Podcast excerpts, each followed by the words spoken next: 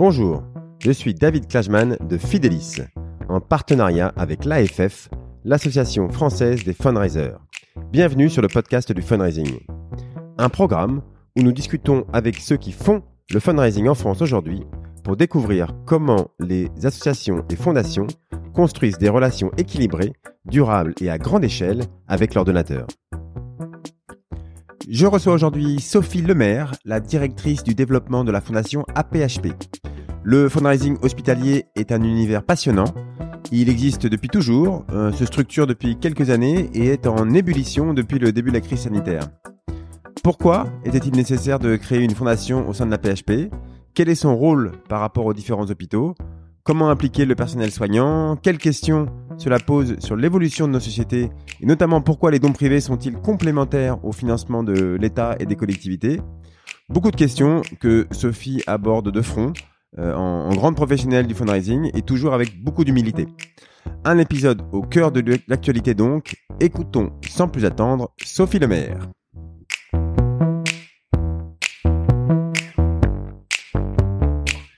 Je reçois aujourd'hui Sophie Lemaire, euh, la directrice du développement de la fondation APHP. Euh, bonjour Sophie. Bonjour.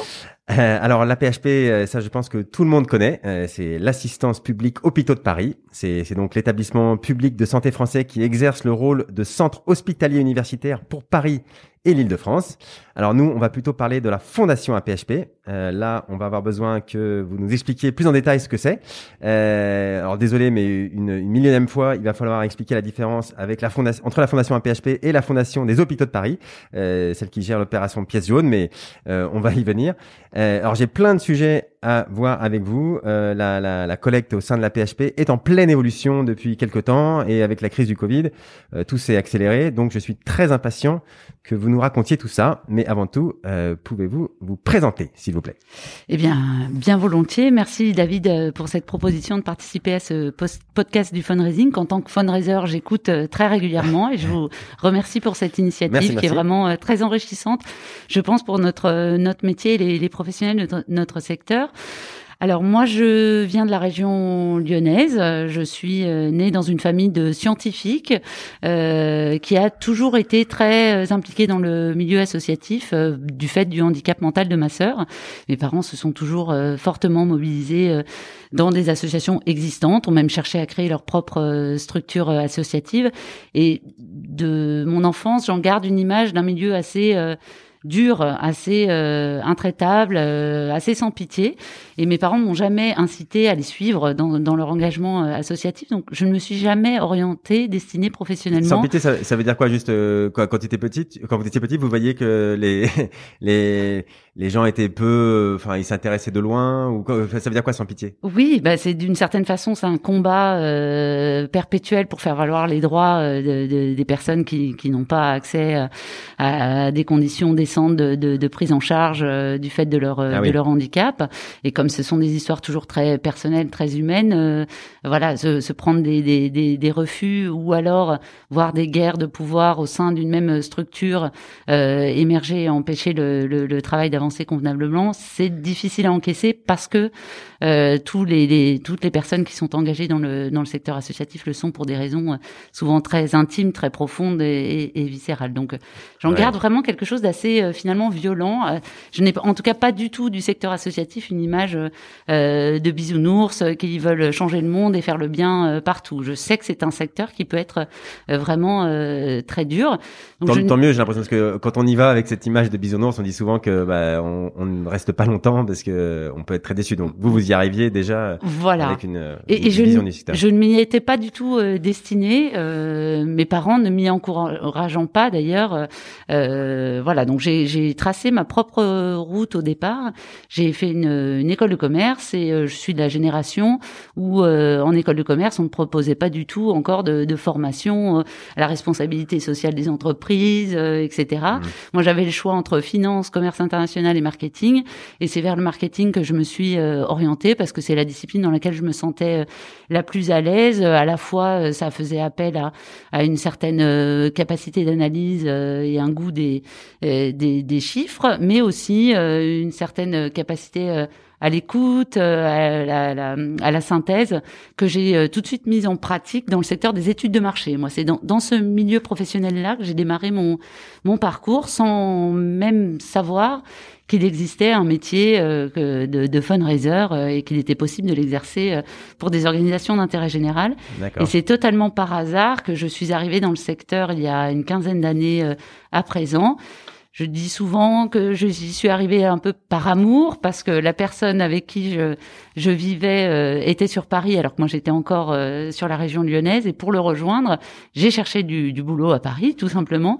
Et c'est là que j'ai vu une annonce passer par euh, le cabinet Philanthropia qui était créé par Louise Giroux à l'époque un petit cabinet de conseil indépendant en stratégie grand donateur et qui recherchait une expertise dans le domaine des études de marché, justement pour euh, pouvoir euh, proposer à leurs clients en France les fameuses études de faisabilité avant de lancer des campagnes majeures auprès de grands donateurs. D'accord.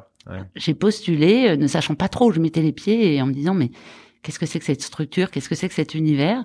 Et Louis Giroux m'a fait confiance et euh, bah, voilà, je, je, ne regrette euh, absolument pas d'avoir pris ce risque et de, de, dévier un peu de mon parcours, un peu de tout tracé dans le dans le domaine des études de marché, qui me plaisait bien, euh, pour euh, aller mettre au profit de ce secteur de l'intérêt général mes, mes compétences en, en, études de marché. Et très vite, parce que je l'ai fait avec Louise Giroux, parce qu'elle est canadienne et parce que voilà, elle vous propulse euh, en quelques mois euh, fundraiser alors qu'il y a euh, seulement quelques semaines, je ne savais pas même pas encore ce que c'était que ce métier.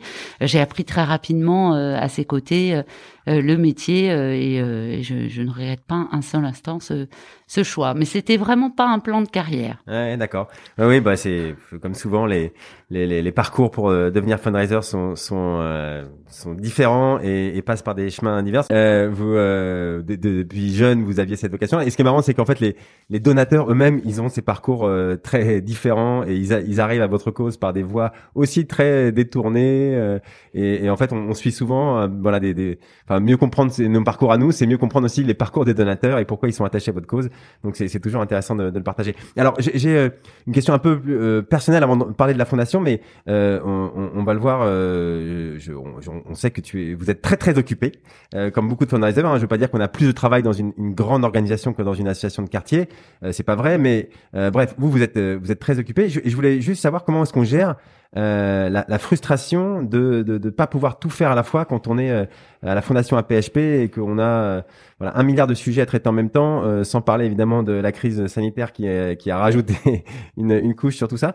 comment on, on, gère cette frustration et comment on s'organise pour pour avancer au quotidien? Alors on essaye de, de, prendre le temps de ralentir un peu les choses parce que c'est vrai que bah, particulièrement la fondation de la PHP, ça fait à peu près un an qu'on est en mode urgence et qu'on est euh, par monts et par vaux euh, en permanence en train de prendre des décisions euh, assez rapidement et c'est c'est quelque chose de très addictif finalement ce travail porté par une certaine adrénaline en plus de répondre à un enjeu sociétal très fort comme comme celui de, de faire face à cette épidémie de Covid 19. Donc c'est quelque chose dont j'ai du mal à me défaire, ce rythme euh, que qui permet de ne pas hésiter une seule seconde, de, de devoir décider euh, euh, vite. Mais en même temps, je me rends bien compte que je suis en retard à peu près sur tout, puisque j'essaye de tout gérer en même temps. Donc j'essaye de, de, de, faire des choix et, et, de poser les choses avec avec mon équipe pour construire un peu mieux le lendemain et, et anticiper davantage les, les différents chantiers.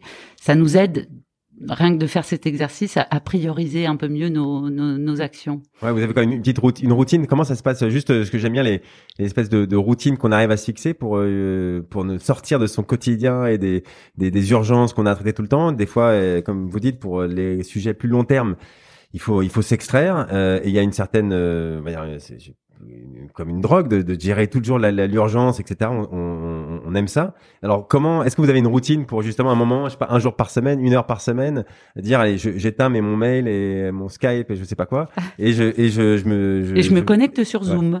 Voilà, ah nous c'est ce qu'on c'est ce qu'on fait. Bon bah parce que ah on est encore dans des conditions euh, très particulières de, de, télétravail, donc on est tous à, à, distance, mais tous les lundis matins, on passe au moins une heure et demie ensemble, l'équipe euh, développement de la, de la fondation, et depuis euh, le mois de janvier 2021, on travaille ensemble à l'élaboration de notre plan d'action sur l'année qui vient, mais aussi les années d'après. On s'est organisé en, en, binôme pour que les choses puissent avancer quand même le plus rapidement possible et ne pas traiter tous les sujets en commun. Et donc, en fonction des, des responsabilités de chacun dans l'équipe et des affinités aussi, pour garder une motivation, une implication, alors qu'on travaille à distance et que c'est en plus sur la longueur quand même assez difficile pour pour les équipes. Et moi-même en tant que manager, hein, je trouve cette situation quand même particulièrement compliquée à, gérer. Et c'est de cette façon-là que j'ai repris du coup ce, ce, ce, ce besoin de, de, de, nous projeter davantage vers l'avenir plutôt que de gérer toutes les urgences qui sont arrivées. Et puis bon, bah les urgences qui sont arrivées pendant cette heure et demie de réunion, euh, elles pourront attendre une heure et demie de plus. Hein. D'accord, d'accord, ok. Bah c'est c'est sympa d'avoir des, des petits euh, trucs euh, du quotidien. alors alors avant de, de rentrer dans l'actualité, j'aimerais que vous nous rappeliez l'historique de la fondation APHP.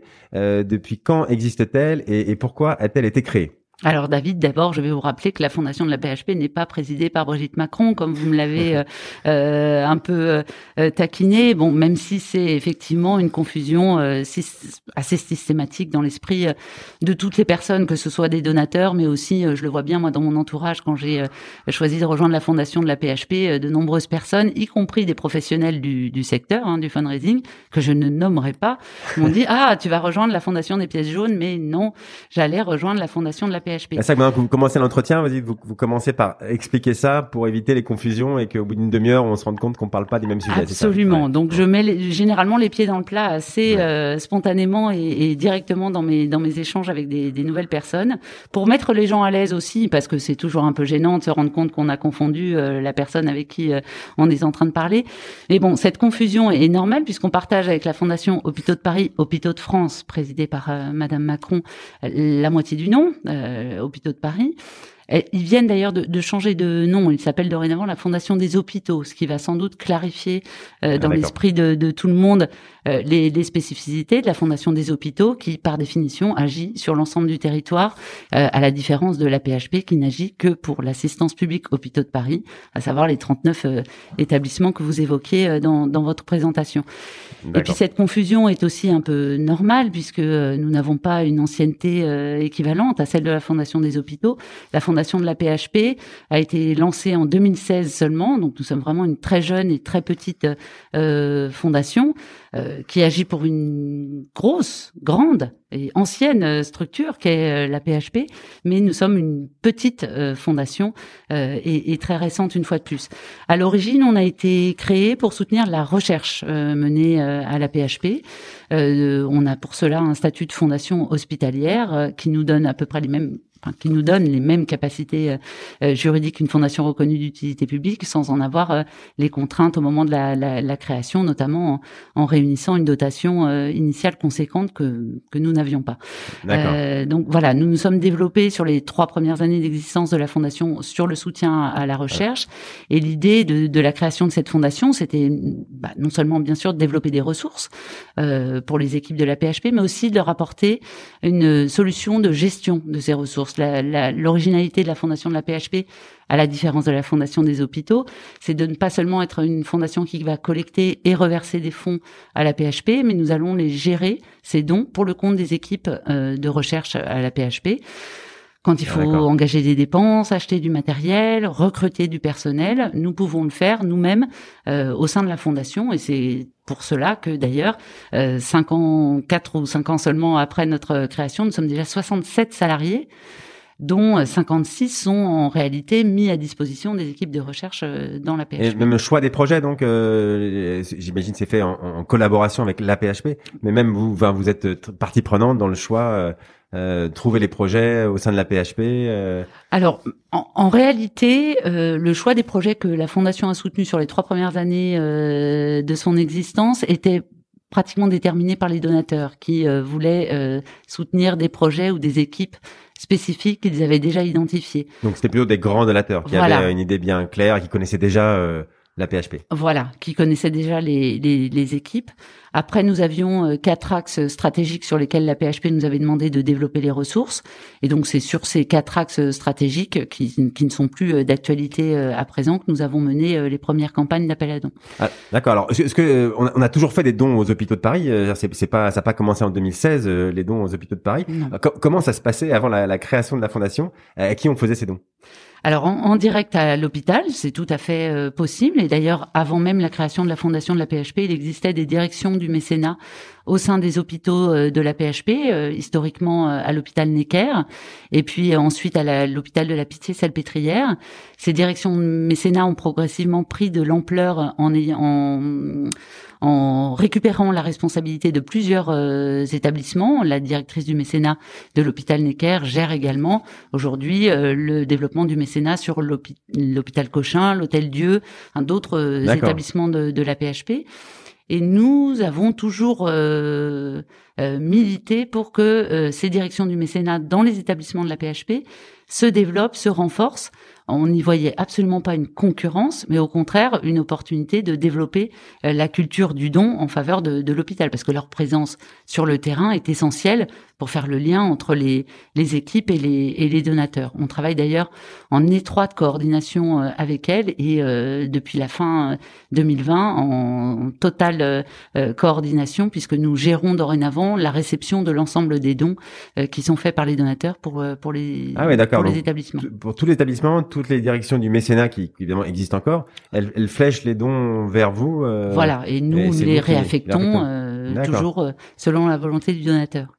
D'accord, donc oui, oui, j'imagine que c'est, c'est, tout ça, ça s'organise en, quelques années et on imagine assez bien la complexité organisationnelle, politique. Enfin, d'ailleurs, on n'imagine pas, mais on, voit à peu près ce que ça peut vous représenter et on imagine que ça n'a pas été simple. Mais d'accord, on, comprend bien le, chemin. Et, et, du coup, est-ce que la création de la fondation, est-ce que ça accélérer cette collecte qui existait déjà par ailleurs ou déjà il y a un gros travail de d'organisation et de, de, fléchage des dons et, euh, et c'est maintenant que vous commencez à avoir des objectifs de d'augmenter de, la cadence.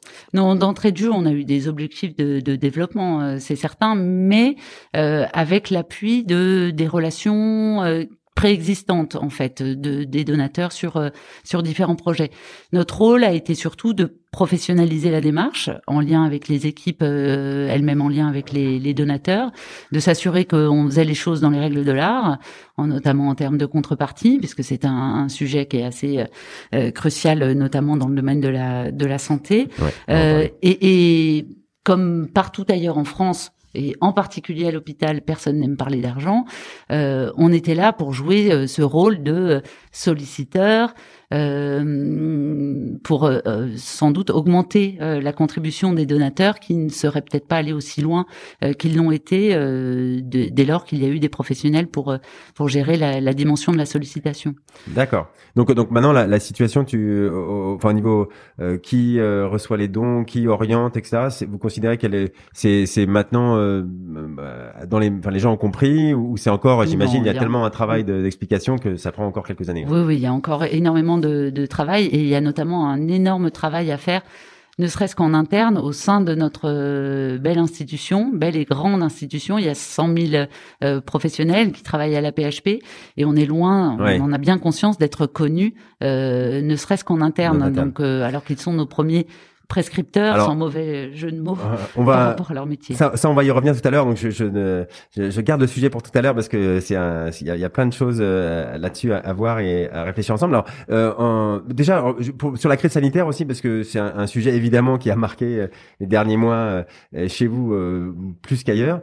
donc, déjà quand, quand, la crise a, a commencé, enfin pour le grand public plutôt en mars l'année dernière. Est-ce que bon, ça, ça, ça, ça, a dû être fou ce qui vous est arrivé. Est-ce que vous étiez préparé? Est-ce que vous aviez eu quelques semaines, quelques je sais pas mois avant pour euh, pour anticiper que la France entière allait à un moment euh, vous regarder? Alors, on, on l'a sans doute vu venir un peu plus que le, le grand public.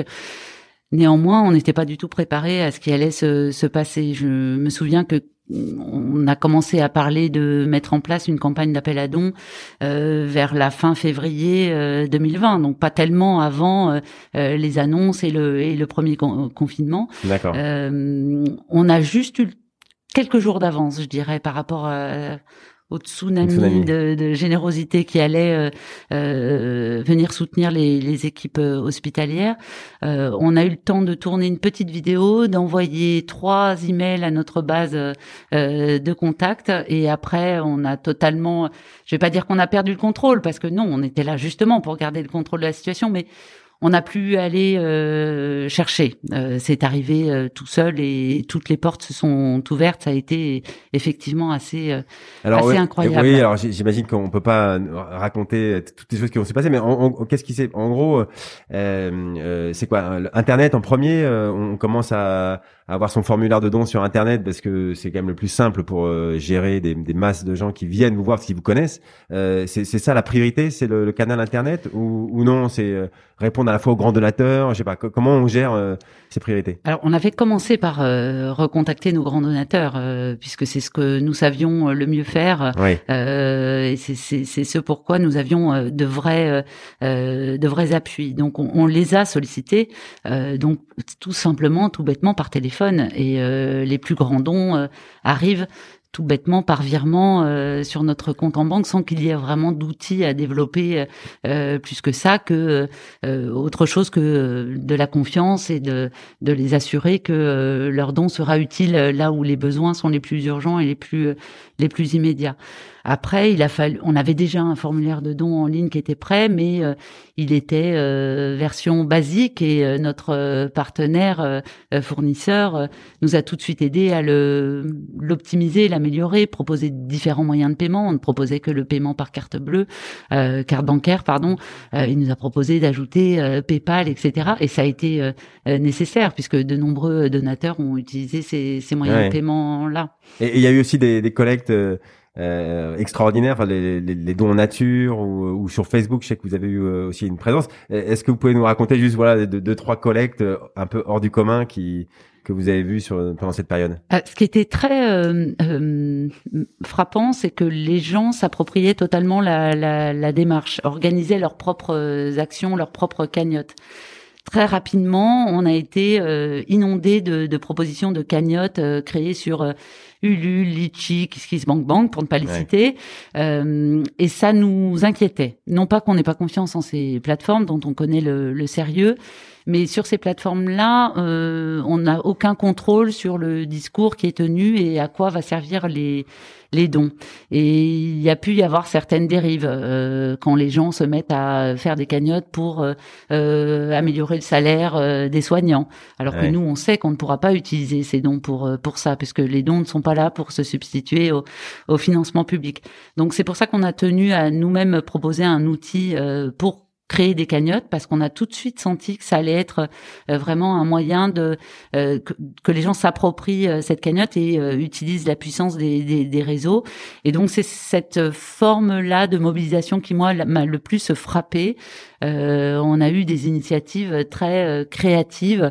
Euh, bah de, il y a un collectif notamment de street artistes qui a proposé des œuvres réalisées pendant le confinement, donc avec les moyens du bord que chaque artiste avait chez lui à la maison, et il mettait ses œuvres en en vente, comme des ventes aux enchères hein, finalement.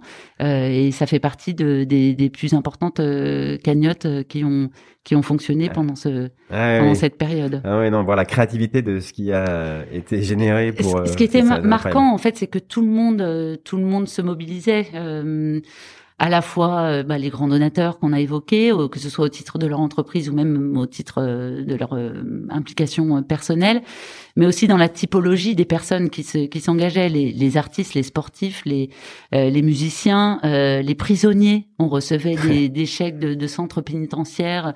C'était très c'était très troublant parce que il faut le préciser, étant une jeune et petite fondation, nous recevons encore nous-mêmes les chèques à la fondation. C'est pas quelque chose qu'on on a euh, sous-traité ou externalisé. Donc on voyait nous-mêmes euh, les chèques arriver avec les petits mots euh, d'accompagnement, des, messages de d'enfants dans les familles. Allez-y, vous allez gagner la bataille contre ce virus. Enfin, c'était vraiment très ah c'est touchant. J'imagine que oui, ça, ça incite à, à, retourner travailler le lendemain. Euh, oui, oui, non, ça, ça devait être assez incroyable. Et, non, juste euh, un, point très technique, mais, mais euh, tu dis, on, enfin, vous dites, je vais y arriver, je ça vous, vous tutoyez, mais je vais y arriver. Euh, vous dites que euh, il a fallu donc gérer ces, ces collectes spontanées de, de, gens, mais du coup, c'est quoi l'outil qui a été privilégié pour pour gérer ce crowdfunding in fine Vous en aviez comment vous avez fait pour les plateformes Ulule, etc., pour avoir un discours commun? Bah, nous avons demandé à notre partenaire Eraser, qui gérait notre formulaire de dons en ligne, de nous développer sa solution. Il propose une solution de euh, de de peer to peer, de collecte peer to peer en fait, euh, qui repose sur la, exactement la même mécanique que ces plateformes. Mais on peut pas empêcher quelqu'un sur Ulule de créer. Euh, ah bah non, on ne peut pas l'empêcher, non, Mais ça sera plus, enfin ce qu'on essaye d'expliquer à, à ces donateurs, c'est que ça sera plus compliqué pour nous de leur de les tenir informés de ce à quoi a, permis leur don, parce qu'on n'aura pas forcément leurs coordonnées et donc encore moins de leur leur envoyer un reçu fiscal, alors que en utilisant une solution qui chez vous Chez nous, euh, c'est quelque chose que l'on peut gérer facilement. D'accord. Alors, euh, est-ce que vous pouvez nous parler des, des, des, grands enjeux de communication et de fundraising en 2021 euh, pour la, la fondation APHP Alors, le plus dur reste à faire en fait, parce que voilà, on a on a eu la chance de d'avoir cette cette formidable élan de, de générosité. En quelques semaines hein, seulement, le, le fonds d'urgence Covid 19, ça a représenté 45 millions d'euros. Donc on n'était euh, pas pas prêt à, gérer euh, ces montants-là. Et aujourd'hui, j'espère que c'était pas des chèques de 30 euros que vous avez reçus à, la, à la, fondation. Pas pour pas pour l'essentiel, non. Effectivement, on est resté quand même sur une pyramide de, de dons très grands donateurs. Il y a un seul et, et, unique don exceptionnel de 20 millions d'euros dans ce dans dans ce résultat. Donc euh, non, heureusement, mais quand même notre base a effectivement euh, très vite augmenté, alors que nous n'avons pas les outils pour gérer ça. On a pas de CRM, euh, voilà. Donc il faut qu'on se structure euh, rapidement, alors qu'on est toujours euh, à gérer, comme vous le rappeliez très justement, des tas d'urgence dans un peu dans tous les sens. Donc le plus dur reste à faire dans ce sens où on a besoin de, de, de se structurer. Euh, après, les, pour ne pas s'y perdre, moi je me dis toujours qu'il faut qu'on se souvienne de qui on est, qui on était avant cette année 2020, euh, c'est-à-dire une fondation qui sait très bien développer la collecte auprès de grands donateurs. Donc il ne faut surtout pas que l'on néglige ce relationnel précieux, très chronophage certes, mais fondamental pour le, le, le développement de, de, nos ressources auprès des grands donateurs, donc en, en face à face, de façon très personnalisée, et que l'on développe progressivement, même si c'est tentant, on se dit qu'on euh, voilà, on a gagné une certaine notoriété, euh, il faut qu'on aille euh, dans tous les médias et qu'on développe des campagnes comme toutes les grandes organisations caritatives le font. Non, il faut sans doute y aller progressivement, d'autant que nous sommes que que cinq personnes, pour faire tourner l'équipe du développement. Donc il y a une volonté d'aller d'accélérer cette collecte grand public également, mais voilà, sans sans brûler les étapes et, et, sans négliger ce qui qui a fait votre existence au début, qui sont euh, les grands donateurs et qui vont évidemment continuer à, à être là. J'imagine qu'il y, a des questions de notoriété de la fondation, comme euh, vous dites, euh, elle est jeune, donc il y a encore plein de choses à expliquer. et puis il y a la, hum, oui, les, les, tous les gens qui ont donné cette année.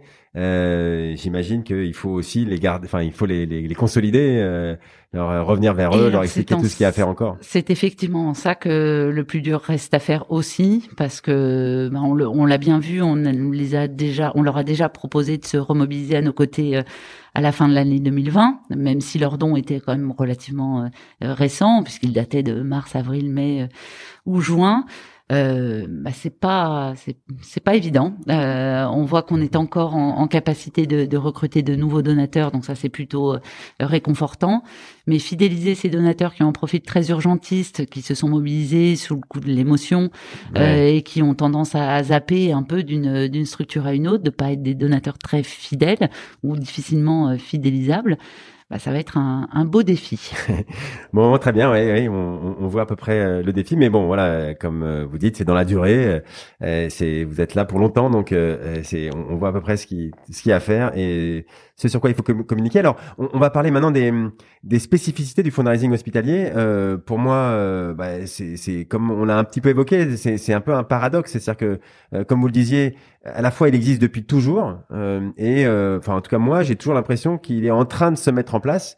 Euh, donc évidemment, c'est pas une critique. Hein. Je pense que tout, tout le monde imagine la complexité de l'environnement, des aspects politiques, RH, des institutions qui sont déjà en place et donc il faut qui, avec qui il faut apprendre à travailler.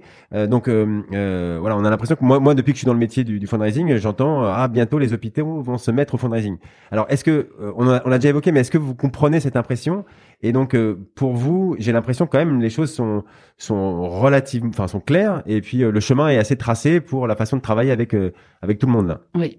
Alors moi, mon, point de vue par rapport à ça, c'est que le fundraising hospitalier ne se développe pas. Alors ça peut paraître un petit peu étrange parce que comme vous le, le, rappeliez, on en entend beaucoup parler, surtout depuis l'année dernière, comme si c'était quelque chose de nouveau. Or, c'est tout sauf quelque chose de nouveau. Le don aux hôpitaux a toujours existé. L'histoire même de la création de, de certains des établissements de la PH est lié à des, euh, des philanthropes et des, et des bienfaiteurs on l'a peut-être un petit peu perdu de vue au fil des années. Et puis c'est vrai que cette, euh, cette grande philanthropie, cette charité, comme on l'appelait euh, à, l'époque, a un peu disparu avec le l'État qui a repris un, rôle fondamental dans dans tout ça. Mais ça a toujours existé. alors même que la, la PHP créait sa fondation en 2016, de nombreuses associations étaient déjà là, présentes sur le sur le terrain pour recueillir cette générosité qui a toujours continué d'arriver spontanément en soutien aux, aux hôpitaux. Donc pour moi, il se développe pas, le fundraising hospitalier se professionnalise. C'est là vraiment l'élément euh, clé en créant une fondation, la PHP, euh, non seulement met à disposition de, de ces équipes de médecins, de soignants, des professionnels qui connaissent leur métier et ce ce qu'on peut faire avec du don et ce qu'on ne peut pas faire, ou ce qu'on peut offrir à un donateur et ce qu'on ne peut pas lui, lui offrir, et aussi une équipe dédiée, c'est-à-dire qui n'a que ça à faire, alors qu'eux euh, doivent se consacrer à leur mission euh, principale et essentielle qui est de la prise en charge euh, des patients. patients. Alors euh, justement, alors, ce sujet qui est évidemment un sujet euh, très important sur le, le, le rôle de l'État, enfin la séparation entre euh, la, la, collectivité et, euh, et les, les, dons privés. évidemment, c'est quelque chose qui qu'on a tous en tête. Alors, est-ce que est-ce qu'il y a encore, est-ce que c'est un faux sujet ça? Est-ce qu'il y a encore des gens qui disent ah mais c'est l'État qui doit s'occuper de tout ce qui concerne notre santé? Ou ou alors non, enfin on est passé à autre chose. Maintenant, c'est une question qui est assez bien encadrée et qu'on a dépassé depuis longtemps. Qu'est-ce que vous pouvez vous dire il y a toujours euh, des gens qui pensent que, enfin, et, moi la première, et je pense que vous aussi, vous considérez que c'est à l'État d'assurer euh, euh, cette mission de, de, de, service public, de santé pour tous.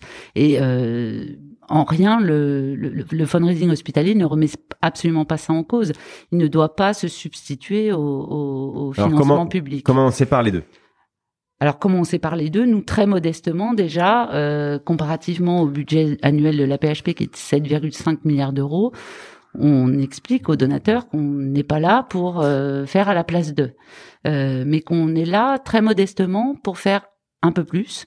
On a euh, l'habitude de dire à la fondation qu'on fait permet déjà de faire un pas de plus, et c'est déjà c'est peut-être un petit pas, mais c'est déjà essentiel pour innover, pour donner leur chance à des projets qui n'auraient pas pu voir le jour faute de financement euh, public effectivement, mais que les dons peuvent du coup euh, permettre de, de, de s'initier ou de se déployer à, à plus large échelle. Alors justement, bah, donc c'est, ça reste important de faire cette différence entre ce qui est financé par l'État et ce qui est financé par les dons. Euh, est-ce qu'on communique beaucoup là-dessus? Euh bah, les, les, les deux se, se recoupent d'une certaine façon parce que le, le les dons... par exemple, si vous disiez que le, je m'interromps, mais le, le, le, salaire des, des, des personnels hospitaliers, il n'y a pas de il y a pas de sujet, il est financé par l'État.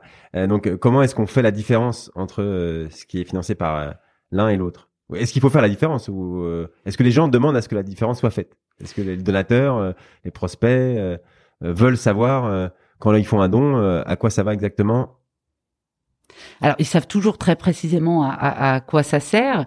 Et, une fois de plus, nous, ce qu'on leur explique, c'est que ça sert à faire plus. Ça sert pas à faire à la place de. Ça sert à, faire ce qui n'aurait pas été possible de faire avec les moyens euh, actuels. Euh, quand je, je, réfléchis à ces, ces questions-là, il y a souvent une phrase de Martin Hirsch qui me revient à l'esprit, qu'il a donnée lors d'une interview qu'il a accordée à l'Express euh, en 2018 ou 2019, je crois, c'est que l'argent et la médecine n'ont jamais fait bon ménage.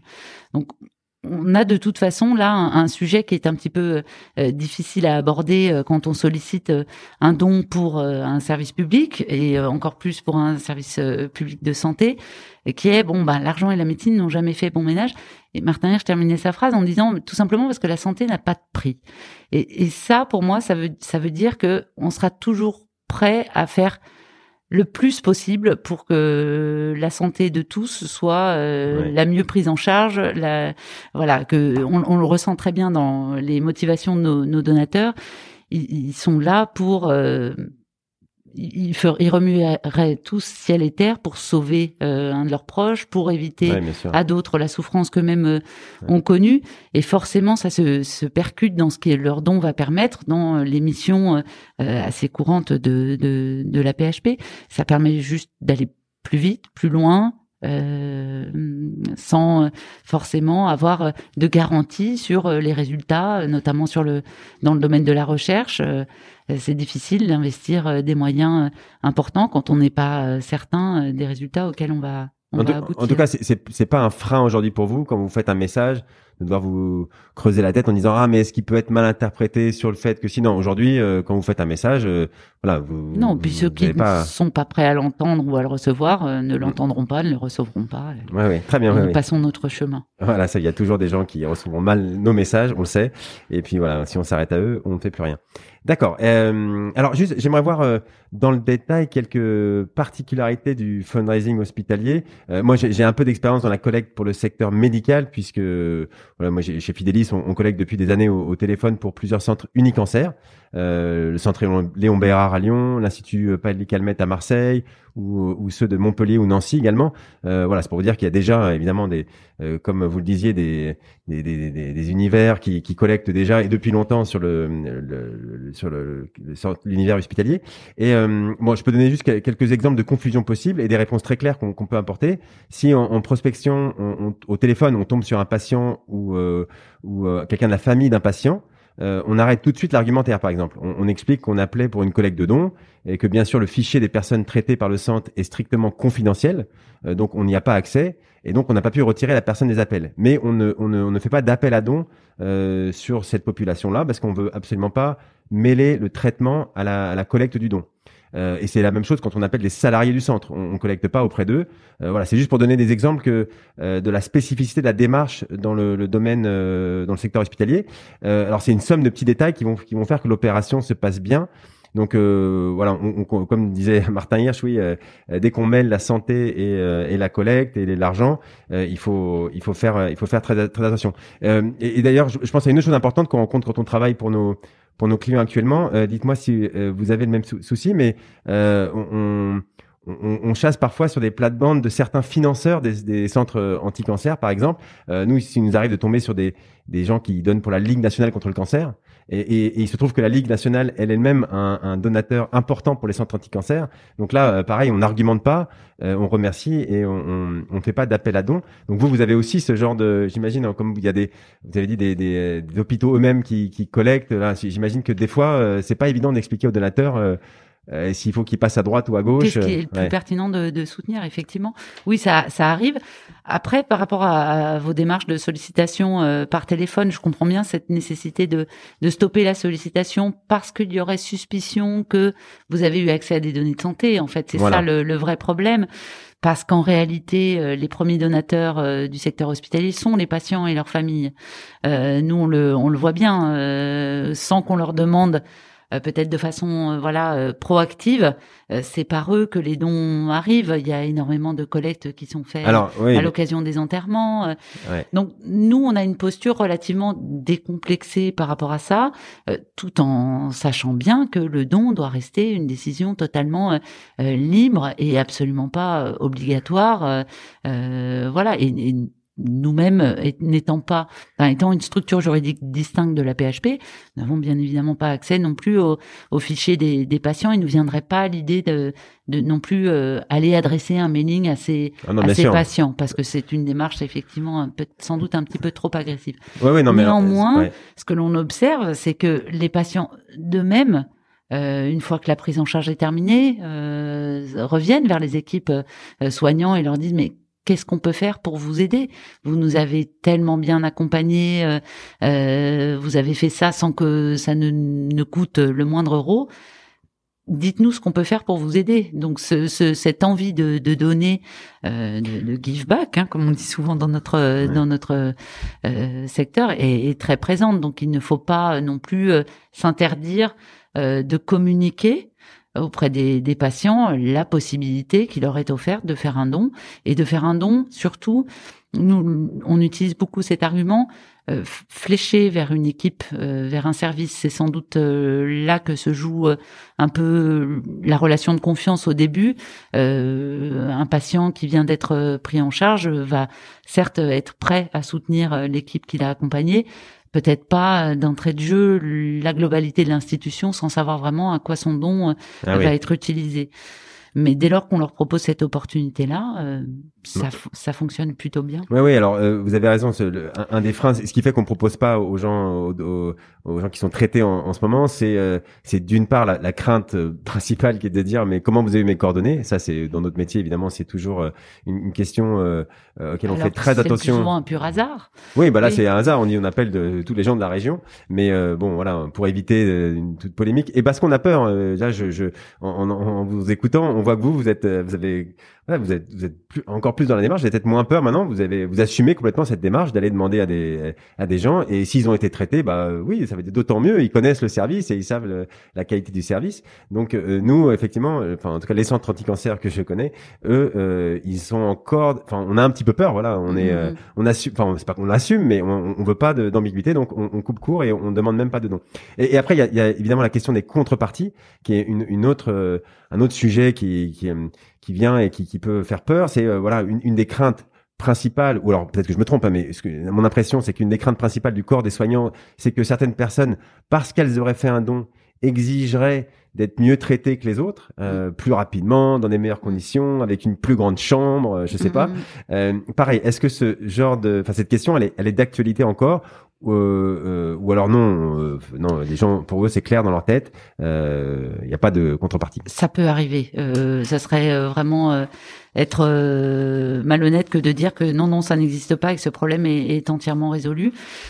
Ça arrive pas forcément pour des mauvaises euh, raisons avec des mauvaises euh, pensées. C'est aussi parce que le don est arrivé dans un processus relationnel préexistant euh, et donc le le donateur euh, patient qui devient donateur ou sa famille qui devient euh, donatrice à un moment ou à un autre va peut-être mettre un peu en balance le fait qu'il a soutenu largement l'équipe et comment ça se fait qu'il n'a pas eu un rendez-vous plus rapidement. Mais c'est justement en cela que la fondation joue un rôle essentiel en jouant ce rôle d'intermédiaire entre le donateur et le, le, médecin pour que tout ce qui concerne la relation au don et la reconnaissance, la valorisation du, du donateur soit assuré par la fondation et pas par le médecin lui-même, euh, qui du coup se retrouverait dans une position de redevabilité euh, vis-à-vis de son, son ah patient, oui. euh, ce qui n'est ce qui, ce qui n'est pas le cas. Ouais, c'est encore un bon exemple où on voit euh, à, à 2000% la le, pourquoi il faut professionnaliser ces, ces, ces dons et, et, pourquoi il faut des équipes euh, qui savent euh, répondre aux questions, qui ont déjà eu ces questions par ailleurs, et pas un, un médecin qui dont c'est pas le métier et qui et a autre chose à faire que de répondre. À, oui, ouais. qui a autre chose à faire et qui va pas forcément savoir non plus euh, oui, jusqu'où il peut aller. Euh, oui. Euh, très bien, oui, bon, on comprend très bien ça. Alors, du, coup, euh, euh, une transition vers ce fameux sujet des, ambassadeurs de votre cause, qui sont bien sûr les, personnels soignants. C'est grâce à eux et souvent euh, à travers eux, je crois qu'on qu explique aux donateurs à quoi serviront euh, les dons. ça, en soi, c'est donc un sujet passionnant. D'ailleurs, j'ai diffusé récemment l'épisode du podcast avec Martine Borgomano, qui est un super épisode que je recommande à tout le monde d'écouter, bien sûr. Et elle, elle a beaucoup collecté pour le diocèse de Paris elle expliquait que si on n'avait pas déjà convaincu euh, des prêtres de la raison et de l'intérêt de la collecte, c'était même pas la peine d'aller solliciter le grand public, parce que la première chose que les gens font quand ils sont sollicités pour un don par le diocèse, c'est d'aller parler à leur curé de paroisse. alors, je vais pas faire de parallèle malheureux entre les prêtres et les médecins, mais j'imagine que c'est pour vous c'est c'est pareil, non? C'est d'abord les premiers à les convaincre de l'utilité de la collecte, ce sont euh, les personnels soignants. Absolument. Et dans cette population-là, je dirais qu'il y a trois euh, typologies. Euh, il y a ceux pour qui c'est totalement naturel. Euh, faut pas oublier non plus qu'un bon nombre d'entre eux euh, sont passés par euh, les États-Unis dans le cadre de leur formation ou même dans leur dans le cadre de leur activité professionnelle, dans des congrès, séminaires, etc. Donc ils voient comment ça fonctionne ailleurs dans le monde et ils comprennent pas quand ils reviennent en France que ça n'existe pas de façon aussi simple et évidente que ça peut l'être aux États-Unis ou en Angleterre.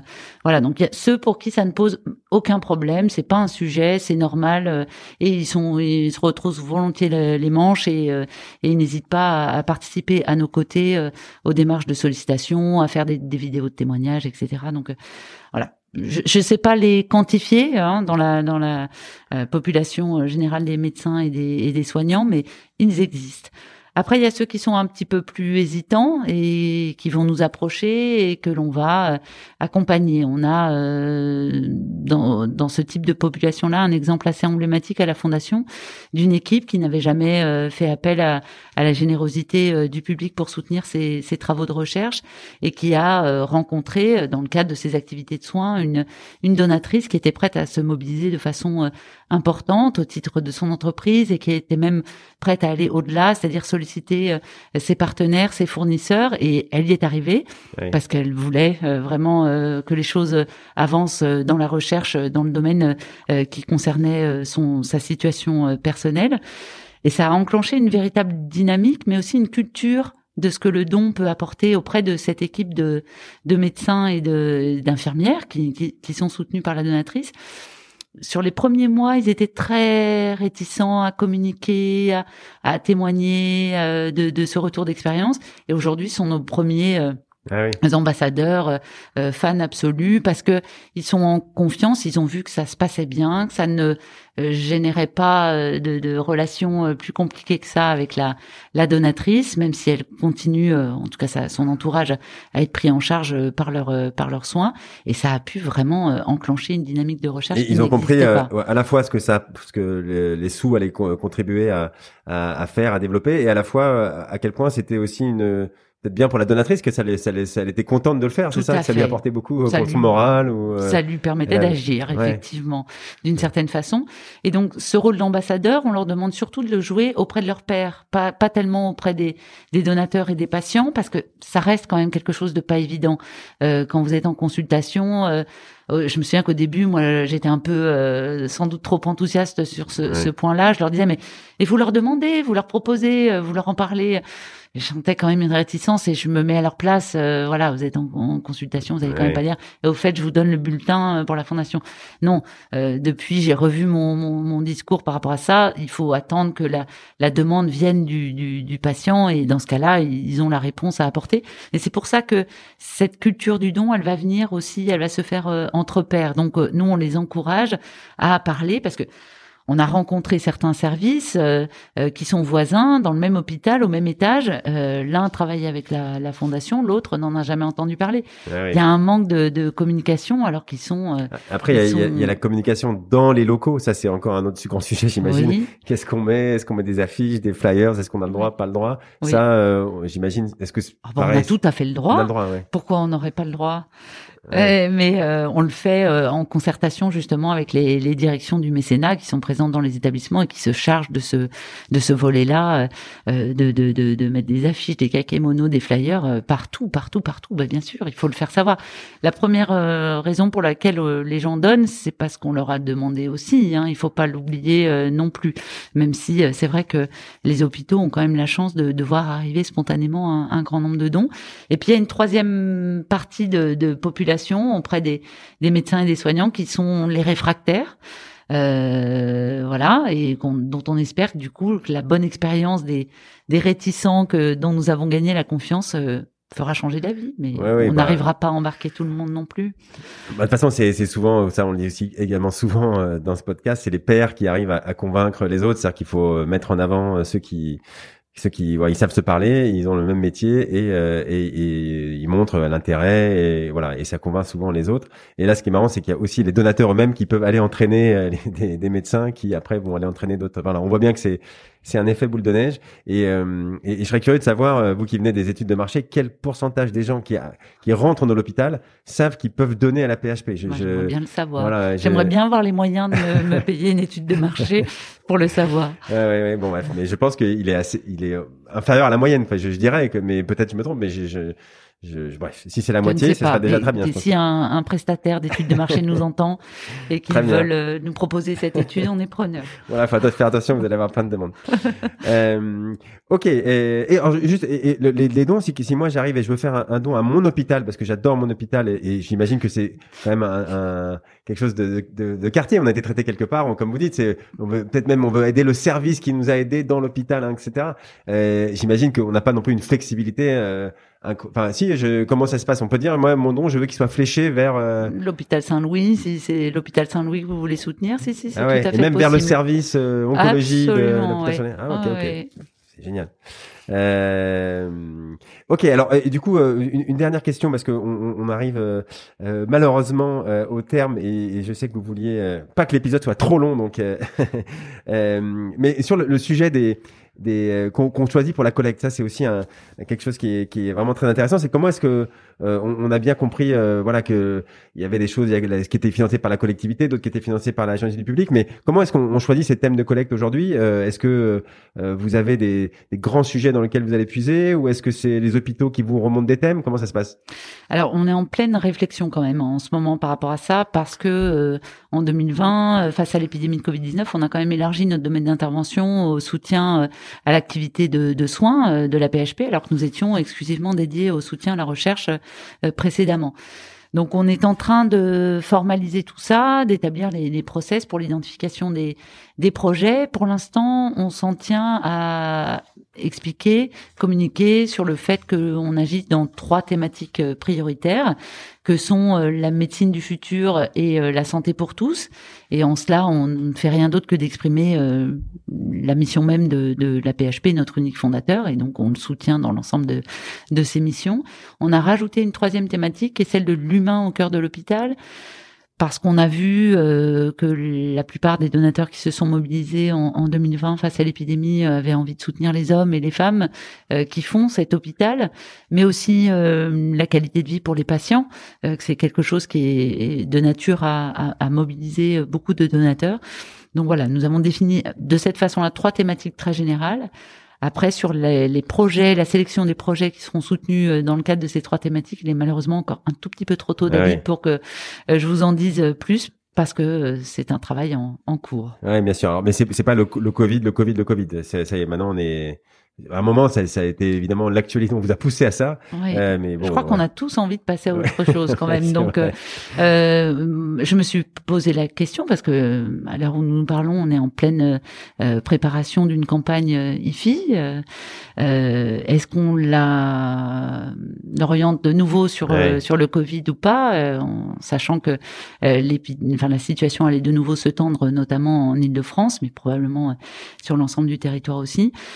Euh, je, je, me suis dit que non, d'une part parce que mes donateurs s'étaient déjà mobilisés sur ce sujet euh, il y a un an de cela et qu'ils auraient sans doute envie de passer à autre chose, que de les ressolliciter sur la même euh, le même sujet, c'était aussi un peu faire aveu d'échec, de dire ben oui, on vous ressollicite parce qu'on a encore besoin. Non, on a couvert la plupart des besoins quand même urgents et immédiats.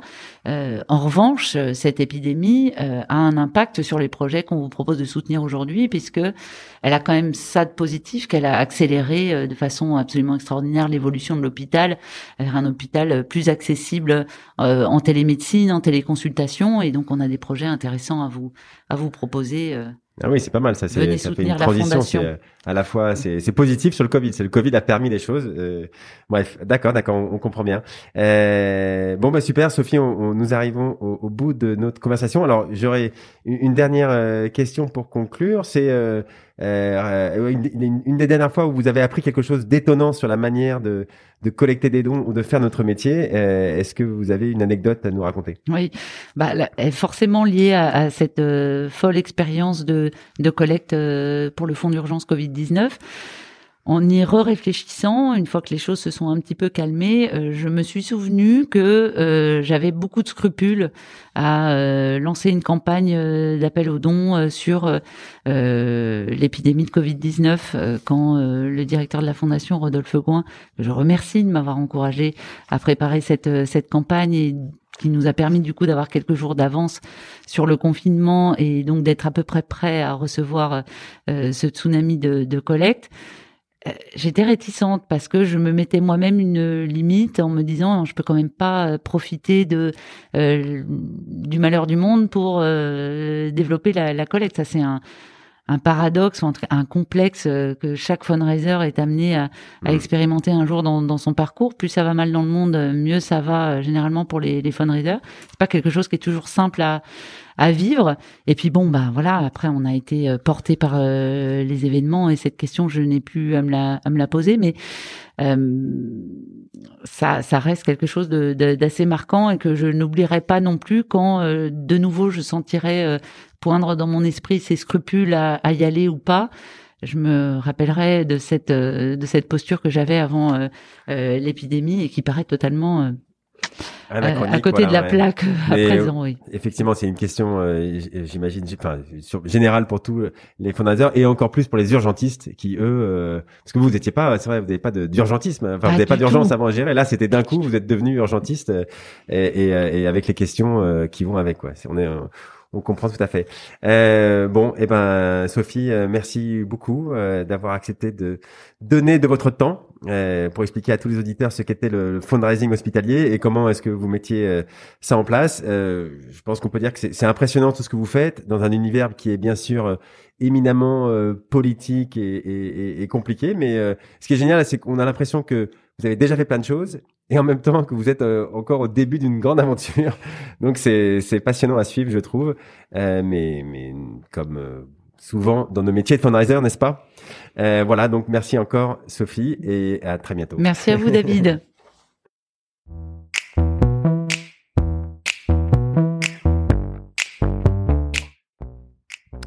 Bravo, vous avez écouté cet épisode du podcast du fundraising jusqu'au bout. Merci de le partager avec deux amis autour de vous d'inscrire de force tous vos collègues sur leur smartphone et de mettre une note 5 étoiles avec un gentil commentaire pour aider à faire connaître ce podcast. Si vous souhaitez être au courant des nouveaux épisodes, inscrivez simplement votre email sur le site fidelis-cc.fr slash podcast. Fidelis, F-I-D-E-L-I-S. Et si vous voulez augmenter le fundraising de votre association, euh, obtenir des prélèvements automatiques, des legs, des dons, vous pouvez aller sur la page contact du site. Nous adorons aider les associations et fondations à trouver des ressources durables afin de soutenir leur cause. Je suis David Klashman et je vous dis à très bientôt pour un nouvel épisode.